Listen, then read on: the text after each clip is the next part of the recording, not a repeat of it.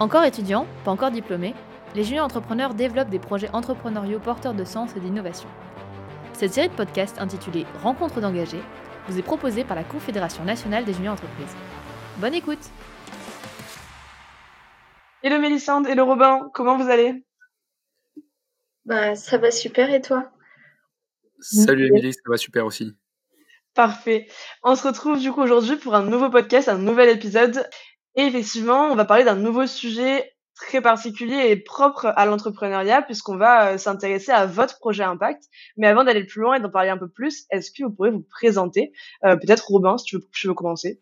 Oui, donc euh, bonjour à tous, moi c'est Robin Joseph, je suis vice-président externe de Ginov, donc c'est la junior création de l'INSA de France. Et donc voilà, c'est on, a intégré la CNGE, je pense qu'on va en reparler, en novembre dernier. Parfait, merci. Et Mélissande, du coup en quelques mots pareil ben, bonjour aussi, euh, je m'appelle Mélissande Simonin et je suis vice-présidente externe euh, de Westinsa, donc c'est la junior entreprise de l'INSAREN. Parfait, merci. Et typiquement pour euh, mettre un peu le contexte justement sur ce projet et sur finalement toute cette semaine créative, est-ce que vous pourriez me présenter en quelques mots le concept de junior entreprise, le mouvement? Mélissande par exemple, si tu veux en parler un peu alors, les juniors entreprises, ce sont des associations euh, liées donc euh, à des écoles ou des facultés, euh, peu importe les domaines, et elles permettent de mettre en relation des étudiants et des entreprises contre rétribution, et ça permet aux étudiants de monter en compétences. Parfait, très bien synthétisé, très bien résumé. Merci. Est-ce que vous pourriez me présenter en quelques mots, pareil, le projet Impact justement que vous portez aujourd'hui? Robin, par exemple, si tu veux en parler. Ouais, bah donc c'est notre projet, c'est le Junior Insakathon. Donc euh, cette année, Mélissande était présidente et moi j'étais vice-président. Donc le but, c'est un euh, concours euh, de d'ingénierie, si on peut dire, où le, le but est de permettre à des étudiants des écoles des différents INSA de travailler sur des projets euh, pour une cause autour du handicap. Donc euh, voilà, il y a différents sujets. Cette année, c'était la déficience visuelle notamment. Une année, ça a été l'autisme. Euh, voilà, donc l'idée, c'est de euh, permettre sur 24 heures, c'est donc un hackathon, aux étudiants de réaliser et de monter des, des projets et de sélectionner ensuite le meilleur. Voilà. Parfait. Et pour les personnes qui ne sauraient pas forcément ce qu'est un hackathon, est-ce que tu pourrais en dire un peu plus sur le fonctionnement, peut-être votre fonctionnement s'il est particulier et propre à votre événement aussi? Ouais, ben nous euh, simplement euh, donc c'est c'est un concours par équipe. Euh, donc comme je le disais avec un, sujet, on se rend sur un, lieu voilà défini à l'avance et les équipes reçoivent un sujet, elles ont ensuite 24 heures pour préparer et montrer au maximum la faisabilité de leur projet. Donc c'est vraiment ce qui va être évalué. On leur demande pas nécessairement de réaliser quelque chose, mais vraiment de d'imaginer une solution qui pourrait euh, réellement être mise en place par la suite. Euh, voilà, le but c'est euh, réellement de contribuer à une amélioration de la société. Donc c'est pas de faire des projets, euh, comment dire, irréalisables, mais mais bien de cadrer au maximum. Donc sur tous les plans, que ce soit en relation avec les parties prenantes, au niveau des budgets, en termes de faisabilité technique. Enfin voilà, l'idée c'est que les équipes ont 24 heures pour présenter, pitcher leur projet à un jury euh, voilà, et, qui, convaincre le jury de les suivre. Ok, un vrai challenge. Euh, ok, je vois. Et justement, tu parles là de parties prenantes, de retombées, euh, de projets et de réalisation à la suite de ça d'un projet. À ce niveau-là, justement, est-ce que, bah, Mélissande, tu pourrais nous en dire plus sur les retombées que vous avez pu mesurer ou que vous avez, pardon, ciblées à la suite de tels projets et de telles initiatives?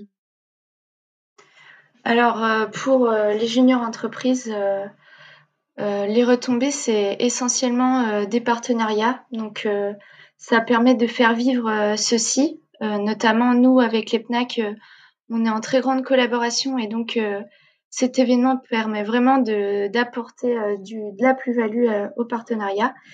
Et ça permet aussi de pouvoir récupérer, enfin, pouvoir faire des études euh, avec les étudiants qui ont euh, inventé l'innovation.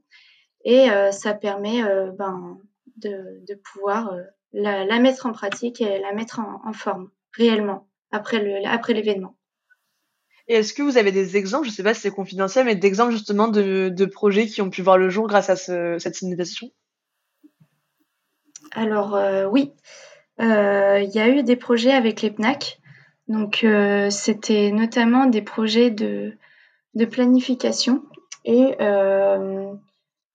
Robin, dis-moi si je me trompe, mais Lou, il en avait fait un aussi. Oui, mais très exactement, c'était Planigram euh, donc euh, à, l'époque, c'était, je crois, sur le, le Junior en 2019, si je me trompe pas. Mm. Euh, l'idée, c'était de permettre et d'aider les, les les personnes en situation de handicap à mieux planifier leur journée et mieux, comment dire, analyser leur état de fatigue et d'humeur tout au long de leur journée en fonction de leur tâche. Donc en fait, l'idée c'était à terme de pouvoir améliorer le, le, quotidien et la gestion du quotidien des personnes en situation de handicap. Donc c'était quelque chose de très intéressant, très ambitieux, mais qui a pu voir le jour. Euh, hmm. Voilà, donc euh, c'était un projet en 2019. Ok. Et si je récapitule un peu, enfin si je remets un peu dans le contexte, tous ces projets-là et même les jeunes entreprises sont portés par euh, vous en tant qu'étudiant et les projets menés par des étudiants aussi. C'est bien ça Oui, c'est ça. En fait, euh, en général, euh, ce sont les étudiants qui ont imaginé les projets qui ensuite euh, font l'étude. On arrive au bout du, temps imparti entre guillemets pour ce podcast. Est-ce que vous auriez un, dernier mot à ajouter vis-à-vis de votre projet? Peut-être l'un des éléments, l'un des projets qui vous a le plus marqué ou qui vous a fait vous dire bah, que là, vous aviez vraiment un projet abouti, un projet qui avait du sens, qui était porteur de sens.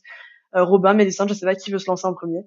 Ouais, euh, oui, moi je veux bien. Euh, c'est vrai que euh, quand j'ai intégré le, quand j'ai commencé à, connaître le projet, moi j'étais participant la première année et, euh, c'était pendant une période de confinement. C'est vrai que c'était assez exceptionnel de voir euh, tout cet engouement pour des bonnes causes, de mettre les compétences qu'on développe au service de bonnes causes. Parce que quand on est étudiant, on a du mal peut-être à certains moments de son cursus à se rendre compte de la réelle utilité de nos compétences euh, surtout au, voilà, au début des cursus. Et là, les mettre directement à profit et voir les résultats immédiatement, c'est vrai que ça, c'est une source de motivation énorme. Et c'est pour ça que j'invite un maximum de personnes à participer ou à monter des hackathons, parce que voilà, c'est vraiment euh, des projets extraordinaires. Parfait, très bien, merci. Et Mélissande, pareil, un petit mot peut-être euh, pour clôturer. Ben, moi, comme Robin, j'ai participé l'année dernière euh, à l'édition en distanciel. Donc, euh, pareil, j'ai trouvé que c'était vraiment une très bonne expérience. En 24 heures, on apprend énormément de choses, beaucoup plus qu'on ne pense au départ. Et humainement, je trouve ça vraiment intéressant. cette année de l'organiser, ça a été, je dirais, encore plus motivant parce que cette année, c'était en présentiel, donc on avait vraiment euh, ce challenge euh, à relever. Euh, c'était encore du, jamais vu au niveau du jean Sakaton. On devait tout reconstruire de A à Z parce que l'édition était vraiment totalement différente de celle en distanciel. Et, et ma foi, le, le, pari a été réussi parce que on a eu beaucoup d'engouement, que ce soit des étudiants ou des partenaires ou, ou même des personnes en situation de handicap euh, qui étaient présentes sur les lieux. Et, euh, et ça a permis euh, de faire avancer leur cause. Et, et ça, c'est vraiment, c'est vraiment un objectif noble et, et c'est pour ça que, qu'on, le, qu'on le fait. Ça, c'est sûr qu'au niveau de la cause et au niveau de l'engagement que ça demande, bah, je pense qu'on on est au maximum, quoi. C'est, vraiment top. En tout cas, bravo pour votre engagement et euh, les projets que vous portez. On arrive du coup au bout de ce podcast. Merci aussi euh, d'avoir accepté de participer à ce podcast justement pour, proposer une vision et votre vision de l'entrepreneuriat. J'espère qu'on se croisera bientôt. Et sur ce, euh, je vous souhaite une bonne soirée et à très vite. Merci à tous d'avoir écouté ce podcast. Retrouvez l'ensemble des épisodes sur toutes les plateformes et n'hésitez pas à nous suivre sur les réseaux sociaux CNGE, sur LinkedIn, Twitter et Instagram. À bientôt!